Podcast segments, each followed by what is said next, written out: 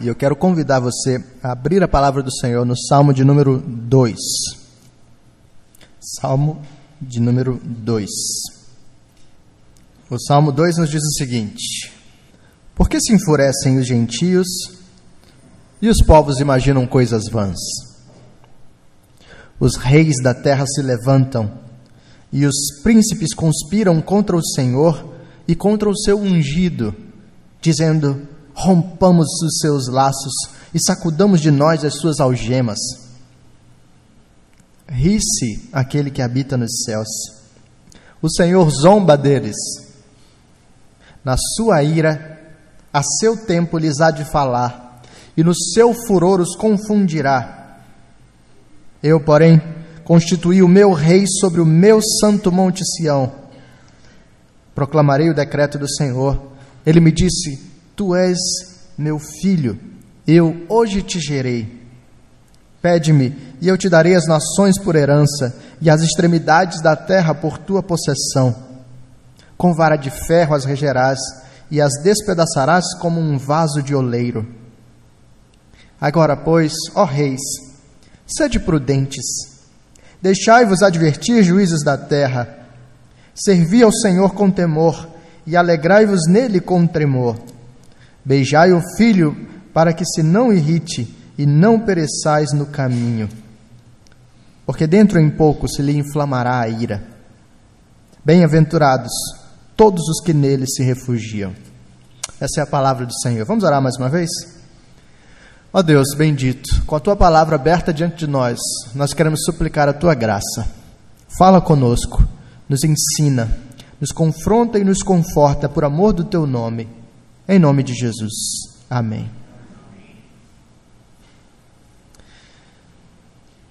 A cada quatro anos, nós temos um cenário semelhante ao que estamos percebendo nesses dias.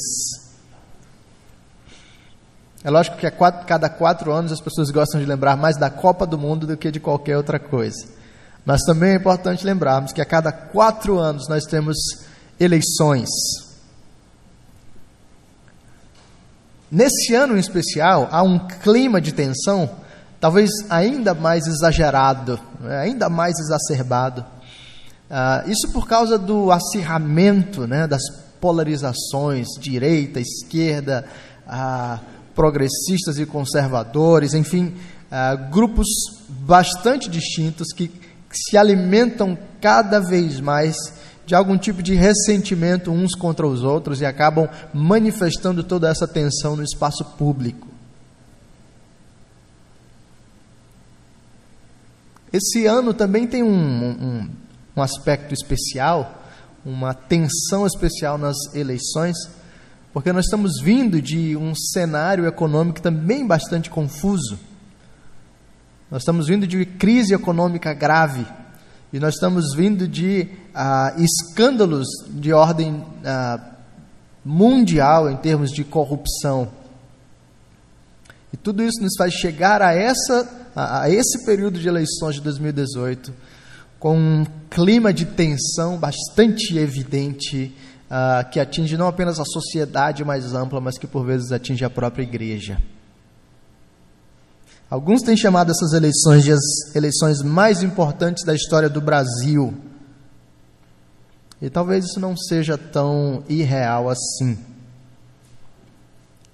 O problema são os efeitos colaterais, né?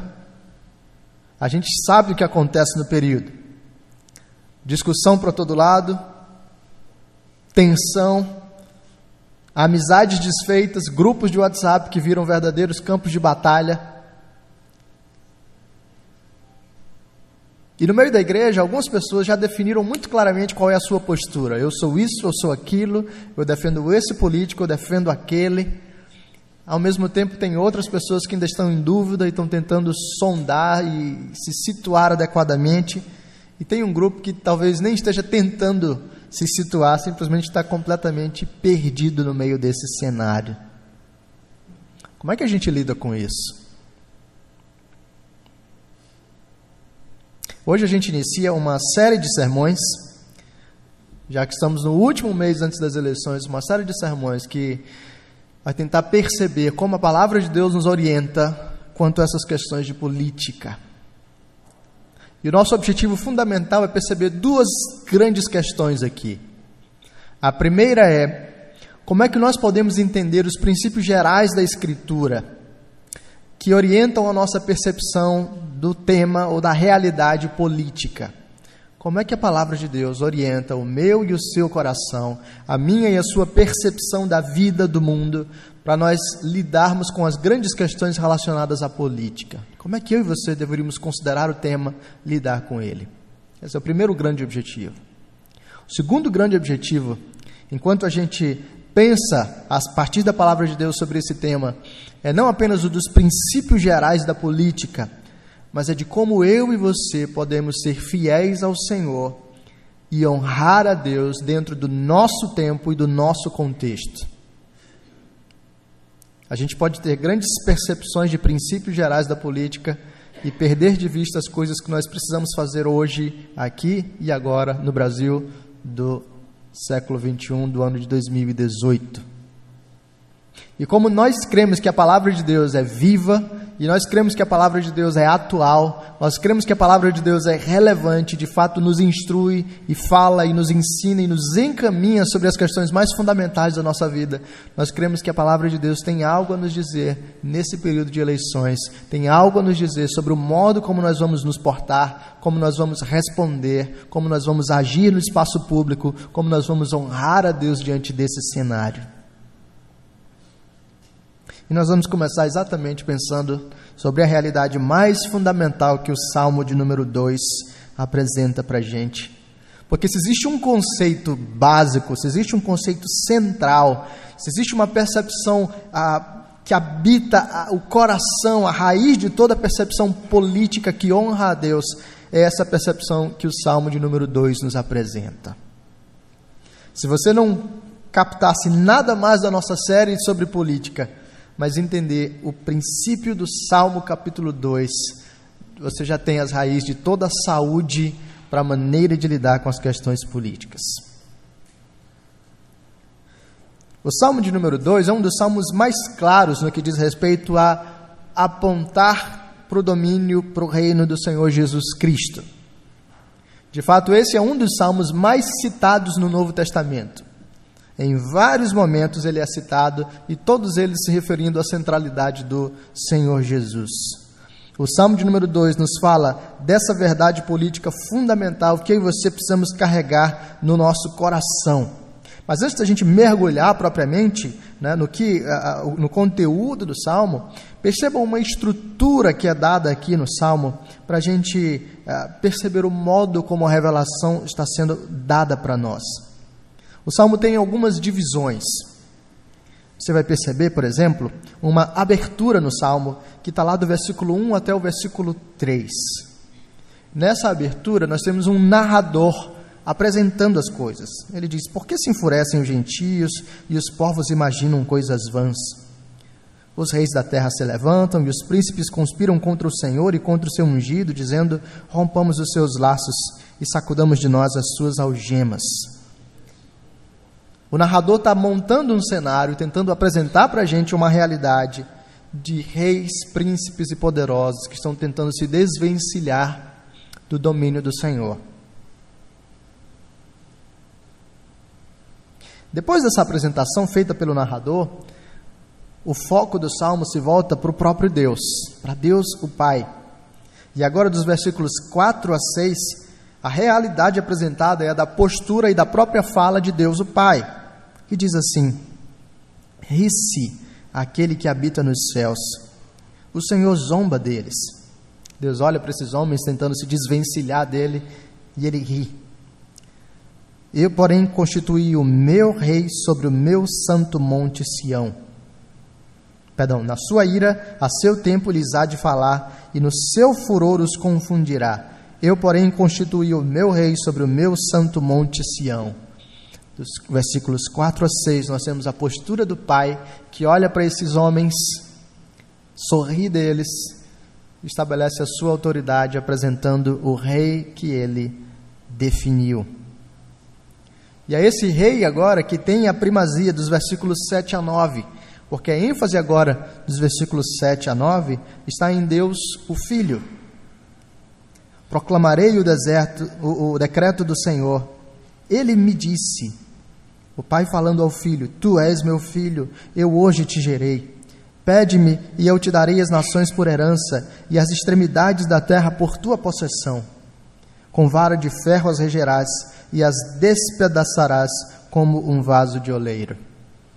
Agora é a autoridade do Filho apresentada diante de nós. O Pai instituiu o Filho como Senhor absoluto sobre todas as coisas, e o governo desse Filho é apresentado e estabelecido em toda a sua plenitude. Finalmente, para encerrar o salmo, o narrador retoma. E agora, esse narrador, tendo apresentado as realidades do Pai e do Filho e desse domínio absoluto, convida a todos aqueles que ouviram a mensagem do salmo a uma resposta adequada diante de Deus. E a partir do versículo 10 até o 12, nós temos esse convite que nos diz: Agora, pois, ó reis, sede prudentes Deixai-vos advertir, juízes da terra.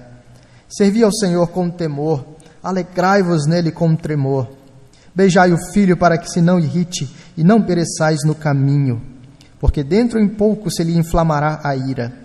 Bem-aventurados todos os que nele se refugiam. Olha só, enquanto a gente olha essa estrutura do Salmo de número 2, nós temos verdades belíssimas e profundas sendo apresentadas a nós. E enquanto nós percebemos essa estrutura, nós já temos um material muito intenso, muito grande, muito precioso para meditação.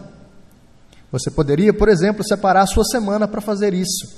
Ao longo da sua semana, você separa um primeiro dia para meditar no primeiro bloco do Salmo de número 2, versículos 1 a 3. O que, que significa isso? E quais são as implicações disso para a nossa vida? Você separa um segundo dia, terça-feira, para meditar sobre o segundo bloco, sobre a segunda estrutura, versículos 4 a 6. Quem é Deus o Pai? Como é que ele reage aos homens que estão resistindo ao seu domínio? E qual é o significado disso para a gente? Na quarta-feira você poderia meditar sobre os versículos 7 a 9 e pensar sobre o domínio e a supremacia de Deus, o Filho. Quem é Jesus? O que, significa perceber o domínio e a centralidade de Cristo? E na quinta-feira você teria algo para meditar no último bloco dos versículos 10 a 12, percebendo o convite dos salmos e quais são as respostas apropriadas que você deve dar ao Senhor diante de tudo aquilo que aprendeu. Olha que interessante, um programa de devoção semanal baseado nesse salmo, capítulo 2. Enquanto nós percebemos essa estrutura e já percebemos a linha fundamental que é seguida, homens ímpios resistem ao Senhor. Deus, o Pai, resiste a esses ímpios e estabelece o seu Filho. O Filho manifesta o seu domínio eterno e supremo, e agora todos nós somos convidados a responder, reconhecendo essa supremacia e adorando a Deus. Enquanto nós percebemos essa linha, nós temos pelo menos três verdades fundamentais, fundamentais, três aspectos centrais que devem direcionar a nossa percepção do tema da política. O Salmo de número 2, irmãos, apresenta para a gente a verdade mais fundamental, a compreensão mais central que eu e você devemos ter enquanto pensamos sobre política, que diz respeito ao senhorio do Senhor Jesus. Mas isso é apresentado para a gente de três formas a política da autonomia, o soberano inconteste e o convite aos súditos. Política da autonomia, o soberano inconteste e o desafio, o convite aos súditos. Dá uma olhada nisso rapidamente. Primeiro, a política da autonomia, é o que está apresentado para a gente dos versículos 1 a 3. A gente já leu, mas vale a pena lembrar aqui. O que está acontecendo nos versículos 1 a 3? Os gentios se enfurecem. Os povos imaginam aquilo que é vão, aquilo que é fútil, aquilo que é passageiro e aquilo que é tolo. Os poderosos da terra, os reis, os príncipes, conspiram contra o Senhor e contra o seu ungido, dizendo que vão se livrar dos laços do Senhor, vão sacudir deles as algemas do Senhor. O que, que é isso? O que, que a palavra do Senhor está apresentando para a gente? Que imagem é essa descrita para nós de príncipes poderosos, de povos tramando contra Deus? O que, que significa isso de pessoas tentando romper as algemas e se livrar? Isso nada mais é, irmãos, do que a política da autonomia. O Salmo está apresentando para a gente a realidade de povos e nações. Povos e nações, e também de príncipes e poderosos, que não querem se sujeitar ao domínio de Deus, antes desejam fazer de si mesmos a autoridade última sobre a sua vida.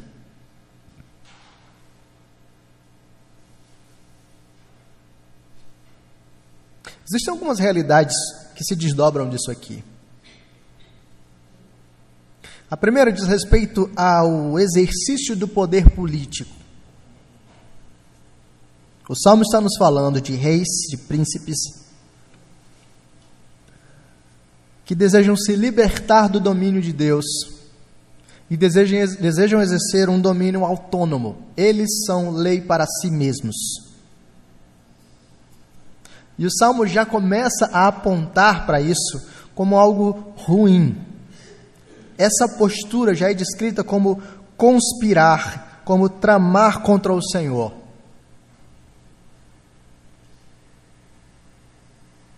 O Salmo está apresentando para a gente pessoas que receberam poder e que agora usam o poder de uma maneira perversa. O poder político não é reconhecido como dádiva do Senhor, mas é reconhecido como centro da existência e da vida dessas pessoas. A Bíblia está falando para a gente de uma sedução de pessoas que, instituídas como autoridades, agora perderam o foco. E em vez de honrar ao Senhor, em vez de promover o bem público, glorificando a Deus por meio do exercício do poder, agora se voltam contra o Supremo Soberano. Pessoas que querem se levantar acima de tudo e de todos e se estabelecer como autoridade última.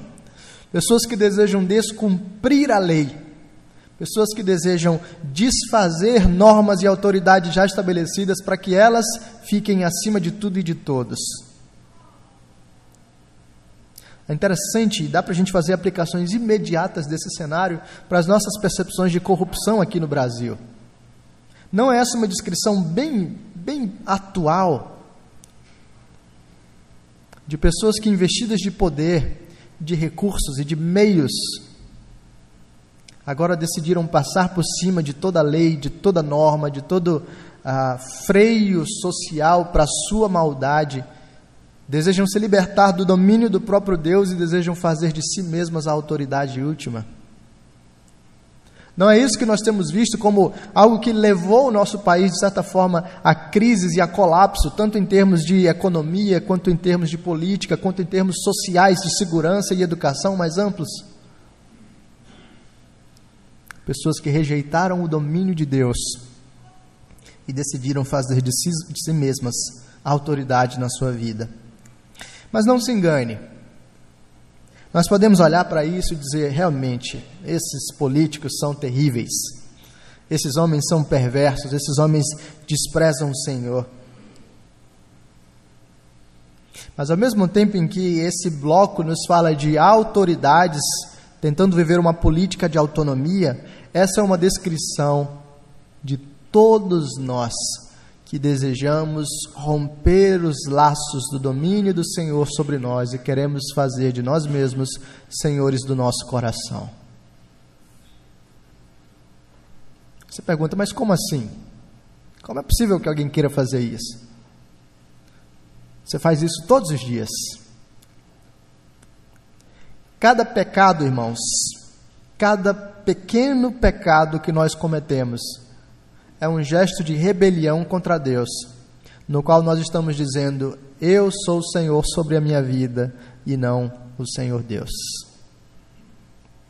Cada pequeno pecado que eu e você cometemos É uma manifestação do Salmo 2, versículo 2 e versículo 3, quando nós dizemos: rompamos os seus laços e sacudamos de nós as suas algemas.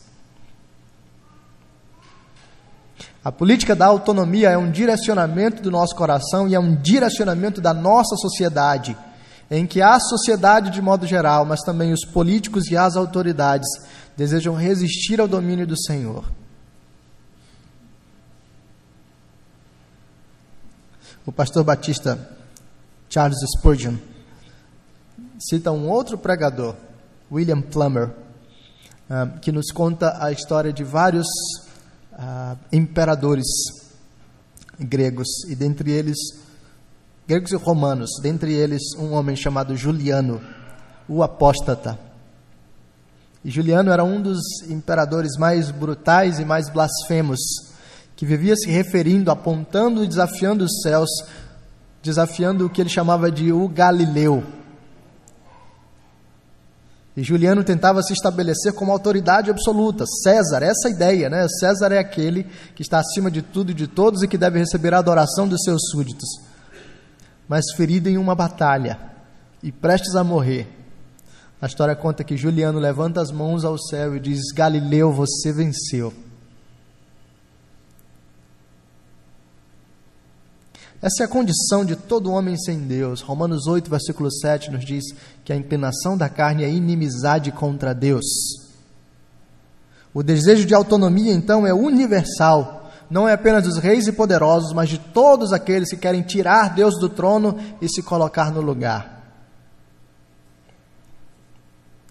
Mas como é que Deus responde a isso? Diante da política da autonomia, como é que Deus olha para essas coisas? A partir do versículo 4, nós temos a realidade do soberano inconteste. Aquele cujo domínio não pode ser sequer arranhado. Olha o que o versículo 4 nos diz: Ri-se aquele que habita nos céus, o Senhor zomba deles.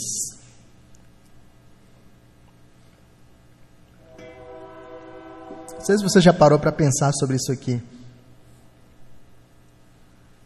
Quando algo de alguma forma arranha a nossa glória, quando algo de alguma forma nos ameaça, a reação mais imediata tem a ver com preocupação, ira, tem a ver com algum tipo de medida enérgica a ser tomada. Quando algo é tão tolo que sequer chega perto de nos ferir, de nos arranhar, de enfim, nos afetar de algum modo, o que a gente faz é sorrir.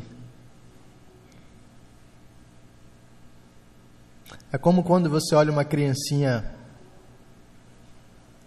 irada, talvez resistindo a você, e, e você está mandando ela ir tomar banho, ou sei lá, ir para o seu quarto, e ela está resistindo e tentando empurrar a sua perna, e é algo tão bobo, tão tolo, você não consegue nem ficar chateado com aquilo, você apenas ri daquela tolice. É assim que Deus faz. Deus ri dos céus, dos homens que estão tentando estabelecer essa política da autonomia. Deus olha para esses poderosos, tentando romper as algemas, e Deus diz que, que tolos. Deus zomba desses homens. É como se Deus dissesse: vai lá, tenta mais um pouquinho, quem sabe você consegue. E é engraçado porque nós tendemos a pensar no Senhor apenas como alguém profundamente sério ou como alguém profundamente gracioso. E essas duas são realidades profundas acerca de Deus. Mas mais uma faceta do Senhor é apresentada para nós aqui. Deus zomba. Deus sorri. Deus humilha os arrogantes que querem se levantar contra Ele. E essa não é uma citação isolada. Por exemplo, olha o Salmo 37, versículos 12 e 13, e você vai perceber uma realidade semelhante.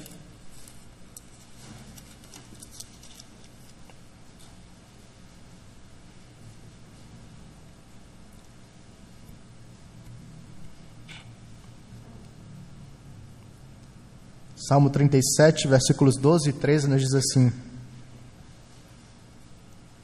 Trama o ímpio contra o justo, e contra ele ringe os dentes.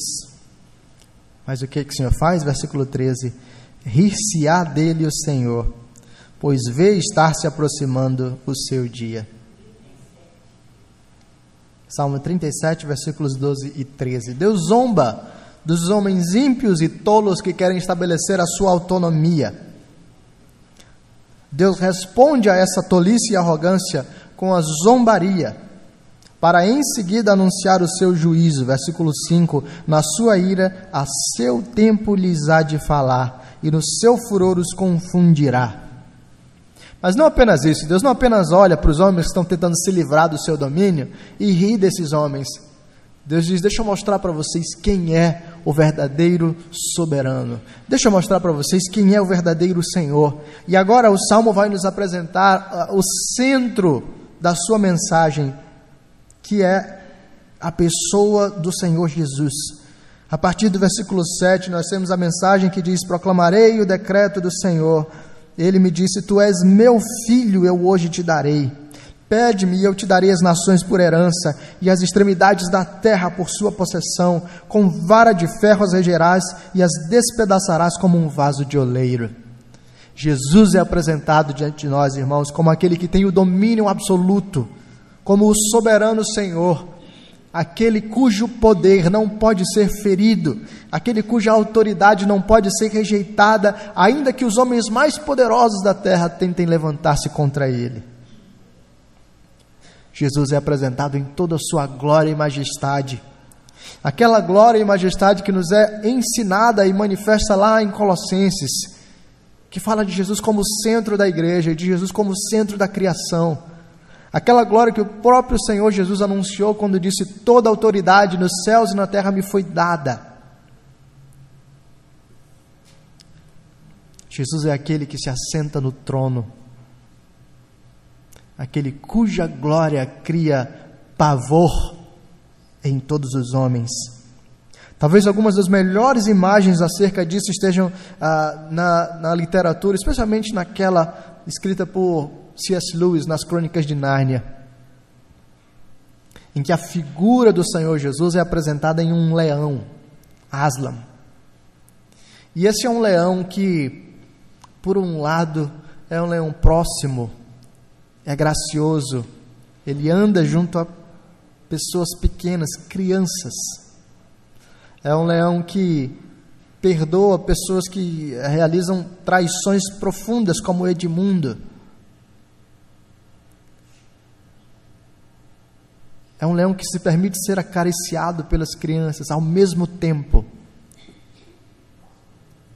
E C.S. Lewis repete isso vez após vez nas crônicas de Nárnia. Ele não é um leão domesticado. Ele não é um leão domesticável. É um leão cujo a, a, rugido cria pavor em toda a terra de Nárnia. É um leão cuja presença impõe a reverência. O Senhor Jesus é aquele Senhor gracioso que anda no meio dos pecadores, que perdoa pecados, que fala a nós, que entende a nossa condição e ao mesmo tempo o Senhor Jesus é aquele Senhor cuja autoridade absoluta assusta demônios. Aquele Senhor cuja autoridade absoluta coloca homens de joelho como Pedro. Aquele Senhor cuja autoridade absoluta está estabelecida e manifesta diante de todos os seres celestiais. O Salmo de número 2 nos apresenta a realidade de alguém cujo domínio e cujo poder não pode ser abalado. E essa é a realidade política primordial que eu e você devemos considerar. Existe um Senhor sobre toda a terra Existe um rei sobre o universo. Existe uma norma e uma lei que não pode ser quebrada.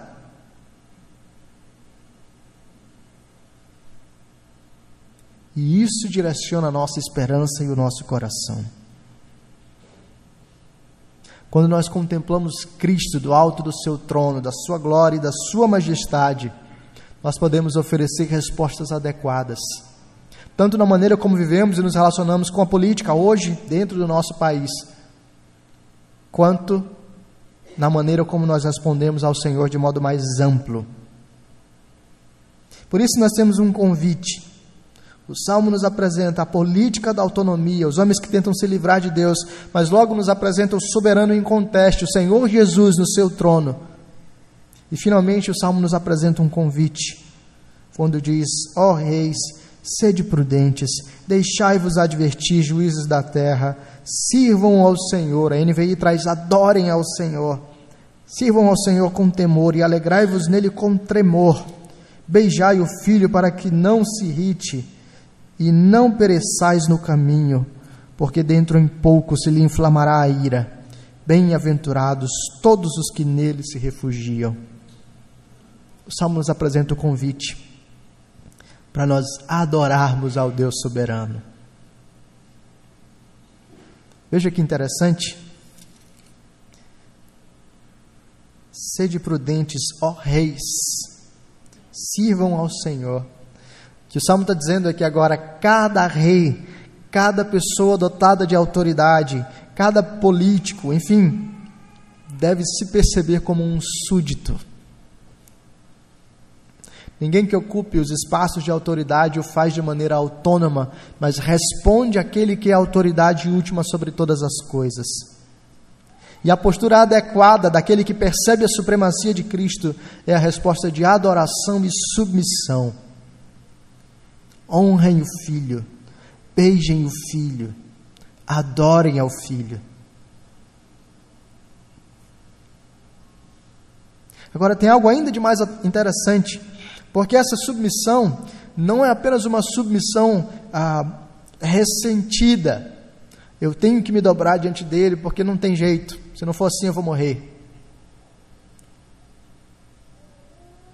É uma submissão alegre, porque o salmo encerra dizendo: Bem-aventurados, plenos de alegria, são todos aqueles que se refugiam no Senhor. De certo modo, manter os laços e as algemas de Deus sobre nós, se é para usar esse termo aqui do versículo 3, não é uma escravidão brutal, é a percepção do refúgio que o Senhor providencia para nós. Às vezes é difícil entender isso, porque a nossa era privilegia liberdade acima de tudo, não é? Você tem que ser senhor da sua própria vida, do seu próprio nariz, da sua própria história. Ninguém tem nada a ver com isso. Ninguém paga as suas contas, é você mesmo, então é você que tem que dar conta da sua própria vida.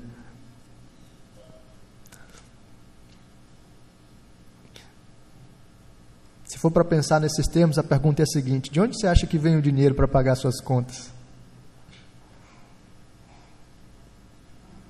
Você depende de Deus. Submeta-se a Deus. E você vai perceber que a submissão não é apenas uma manifestação de escravidão ou qualquer coisa desse tipo, mas é Deus nos convidando para o seu refúgio. Qual é o significado disso para a nossa vida diante desse contexto político? Por que, que a gente começa uma meditação sobre política a partir desse salmo de número 2? Como eu mencionei, o Salmo nos apresenta a realidade primordial para aqueles que querem entender o campo da política. A convicção e a declaração política mais importante nos lábios do cristão é: Jesus é Senhor. Somente quando essa verdade estiver assentada em nossos corações, a gente pode agir ou pensar a política de um modo adequado. Somente quando essa realidade estiver profundamente enraizada na nossa mente, no nosso coração, a gente pode conversar sobre política propriamente. Jesus é Senhor. Quando nós entendemos que Jesus é Senhor, algumas outras realidades se desdobram daí. A primeira é: se Jesus é Senhor, a minha lealdade última precisa ser a Jesus.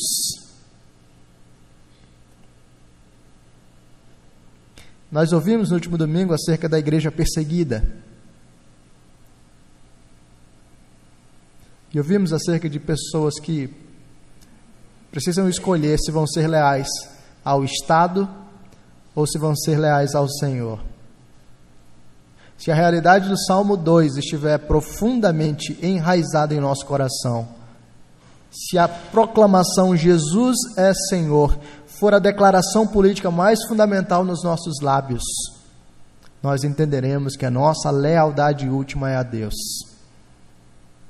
Quer se levantem governos favoráveis a nós, quer se levantem governos contrários a nós, nós permaneceremos leais àquele que é a autoridade absoluta do universo. Jesus é Senhor.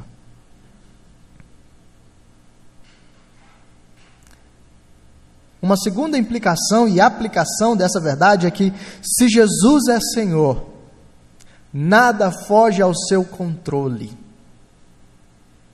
Nada foge ao seu controle. Isso é profundamente importante para nós, irmãos. Porque nós sabemos que nessa época de eleições existe uma capitalização dos nossos temores. Então, os grupos de direita vão dizer: você tem que eleger um político de direita, senão o país vai para o buraco e vai acabar tudo, e agora uh, vai acabar a nossa paz, e, enfim. Medo e medo e medo. Os grupos de esquerda vão dizer: você tem que eleger alguém de esquerda, porque se entrar alguém de direita, vai acabar o país vai privatizar tudo, e agora vão querer liberar as armas, e coisas desse tipo, e, e o país não vai conseguir. E o preconceito e as coisas. Uh, e todos capitalizando em cima do medo vão tentar fazer a gente escolher na base dos nossos temores. Salmo 2 nos diz: Jesus é Senhor. Não acontecerá nada com o Brasil que não esteja debaixo da autoridade do domínio do Senhor Jesus. Seja eleito alguém de esquerda, seja eleito alguém de direita, Deus continua no trono, regendo a história da nossa nação. É lógico que nós devemos nos preocupar com algumas coisas e devemos agir diante de algumas coisas. A gente vai ver isso mais à frente. Mas quando nós entendemos que Jesus é Senhor, o nosso coração pode encontrar descanso para nós tomarmos decisões de ordem mais sábia, equilibrada, sem sermos guiados pela manipulação de grupos ou de pessoas. Jesus é Senhor.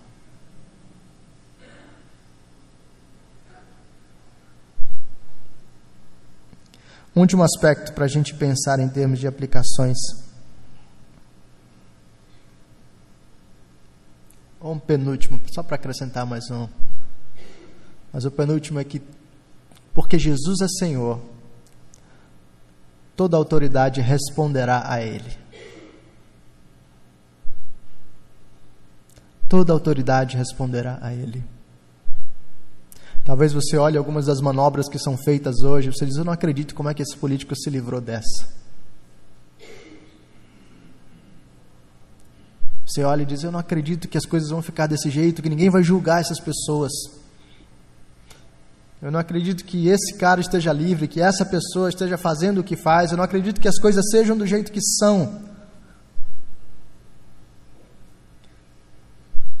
Olha para o Salmo 2. Olha o Deus do alto sorrindo daqueles que hoje pensam que se livraram de qualquer coisa. Aqueles que hoje pensam que são autoridade sobre a sua própria vida. Deus zomba desses homens, porque eles encontrarão o Senhor. Não existe nenhuma autoridade, nenhum político que se pense senhor da própria vida e que tenha feito coisas erradas para a nação, que não há de prestar contas disso para o próprio Deus. Isso pode nos dar alento e esperança, para que nós não carreguemos um coração cínico diante da, da política. Talvez alguns de nós já estejamos assim, né? De que adianta eleger Fulano, Beltrano, a coisa nunca muda, nunca faz nada, nunca acontece nada. Esses homens responderão ao Senhor, porque Jesus é a autoridade última do universo. E finalmente, irmãos, uma aplicação de ordem mais pessoal. Porque é sempre fácil olhar para os outros e para os políticos. Mas às vezes é mais difícil nos colocar diante do espelho da palavra. E o desafio da palavra aqui para mim e para você é esse. Talvez você seja essa pessoa que está tentando se livrar do domínio de Deus. Talvez você seja essa pessoa que está tentando se esconder do Senhor. Talvez você seja essa pessoa que está alimentando pecados de estimação e dizendo: nessa área aqui, Deus não toca, eu sou o Senhor da minha vida. Olha o Salmo 2 e percebe a tolice dessa postura.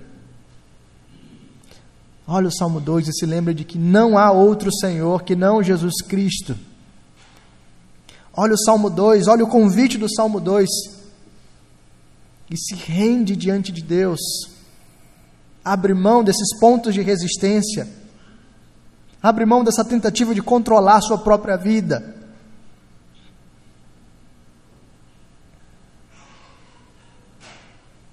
E seja prudente. Se coloque diante de Deus, dizendo: Jesus é Senhor. E o resultado é o salmo que está dizendo para nós: o resultado é que você será bem-aventurado, porque bem-aventurado é aquele que se refugia no Senhor. Esse é o convite da palavra de Deus para mim e para você. Reconhecermos o soberano Senhor, carregarmos no nosso coração e nos nossos lábios a declaração política mais importante: Jesus é Senhor, e manifestarmos com a nossa própria vida a submissão que a palavra de Deus demanda de nós. Vamos orar? Ó Deus, nós celebramos o teu nome. O Senhor é rei sobre tudo e sobre todos. O Senhor colocou o teu filho como autoridade última sobre reinos e povos, sobre poderosos e sobre políticos e sobre a nossa vida. Por isso nós queremos reconhecer o quão pequenos nós somos e o quão grande o Senhor é. Nós queremos levantar a nossa voz em adoração ao Senhor, proclamando a tua grandiosidade e te exaltando a Deus. Não há nenhuma autoridade acima do Senhor. Não há nenhum político ou poder que sublime a tua glória. Não há ninguém como o Senhor. Por isso, exaltado seja no meio da tua igreja. Ajuda-nos, Senhor, a carregar essa verdade em nosso coração para que tanto as nossas convicções como as nossas posturas na ordem da política partam de prudência, equilíbrio e de um coração submisso e descansado no Senhor. Ó Deus, quebra a nossa rebeldia. Todos nós temos muitas áreas nas quais nós queremos ser, ser senhores sobre a nossa vida. Suplicamos ao Senhor, tem misericórdia de nós, atrai-nos a Ti, graciosamente quebra as nossas defesas e a nossa resistência e nos faz encontrar o prazer de viver na submissão ao Senhor. Nós pedimos isso para o louvor do Teu nome, em nome de Jesus. Amém.